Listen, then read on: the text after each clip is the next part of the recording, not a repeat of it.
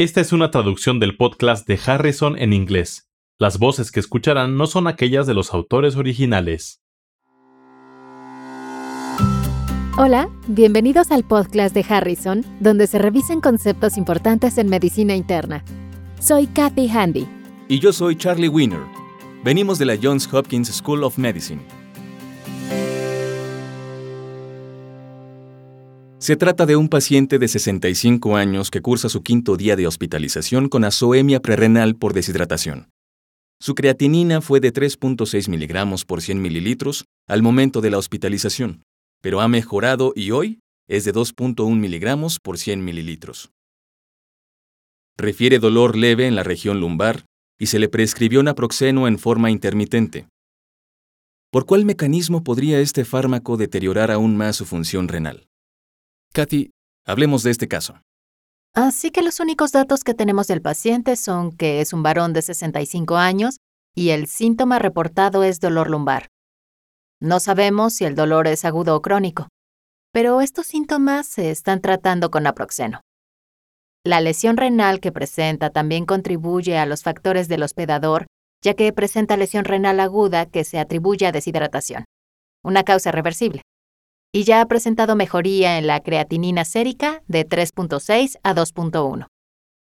Ahora hablemos del naproxeno. Este es un fármaco antiinflamatorio no esteroideo que afecta la función renal. Recordemos que el asunto fundamental en este caso es ¿por cuál mecanismo podría este fármaco deteriorar aún más la función renal? Las opciones que tenemos para esta pregunta son la opción A es vasoconstricción arteriolar aferente. La opción B es vasodilatación arteriolar aferente. La opción C es vasoconstricción arteriolar eferente. La opción D es toxicidad tubular proximal. Y la opción E es obstrucción ureteral.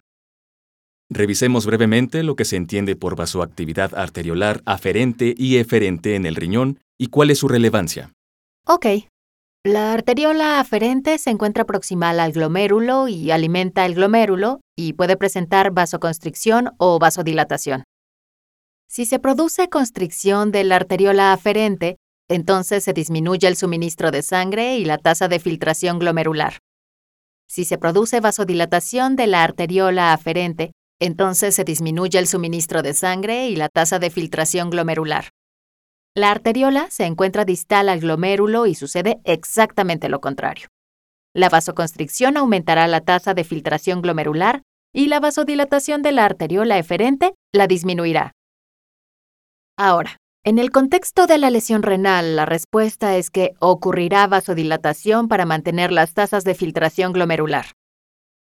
Con base en esta información, ya podemos eliminar dos de las opciones. Porque la respuesta B la vasodilatación de la arteriola aferente y la respuesta C, la vasoconstricción de la arteriola eferente, aumentarán la tasa de filtración glomerular y por lo tanto no producirán deterioro de la función renal. En realidad la mejorarían, ¿correcto? Así, si volvemos al impacto que tendrían los antiinflamatorios no esteroideos en la perfusión renal, esto debería incluirse en la categoría de causas prerrenales de lesión renal aguda y los antiinflamatorios no esteroideos actúan sobre las prostaglandinas que ejercen acción vasodilatadora sobre las arteriolas aferentes. Por lo tanto, cuando se bloquean las prostaglandinas y prostaciclinas, como ocurre con los antiinflamatorios no esteroideos, desaparece la vasodilatación y, por lo tanto, la constricción de la arteriola aferente, lo que ocasiona disminución de la tasa de filtración glomerular, por lo que la respuesta es A. La respuesta es A. La constricción de la arteriola eferente debido a la inhibición de la síntesis de prostaglandina por el naproxeno podría exacerbar la lesión renal aguda, ya que la señal que recibiría el riñón es que la perfusión es buena. ¿Es correcto? Correcto. Entonces, las opciones B y C son incorrectas. La respuesta D, que se refiere a la toxicidad tubular proximal, Puede suceder si se consumen antiinflamatorios no esteroideos por periodos muy prolongados. Otros fármacos, como los antibióticos, también la pueden causar, pero esto no es aplicable a este caso. Y la obstrucción, por lo general, es causada por un efecto de masa que no sería causado por antiinflamatorios no esteroideos, y tampoco causaría lesión renal aguda, a menos que haya enfermedad preexistente. En resumen, esta pregunta destaca el impacto de los antiinflamatorios no esteroideos en la perfusión renal, de forma que deben utilizarse con precaución en pacientes con posible alteración de la perfusión renal, como pacientes de edad avanzada u otros pacientes con lesión renal crónica, y tal vez no sea la mejor opción para el dolor posoperatorio en este grupo demográfico. ¿Es correcto? Es correcto. Así que en este caso, Kathy, este paciente tenía dolor lo suficientemente intenso como para que estuviera indicada la administración de algún analgésico, aunque probablemente los antiinflamatorios no esteroideos serían una mala elección. Entonces, puede intentar algún tratamiento tópico como un parche de lidocaína si es un trastorno localizado. O si se considera necesario, utilizar un fármaco sistémico, el tratamiento con paracetamol.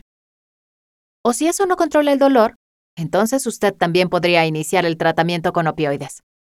Sería prudente seguir una conducta similar en personas de edad avanzada con enfermedades crónicas asociadas. Es correcto. Bien. Gracias.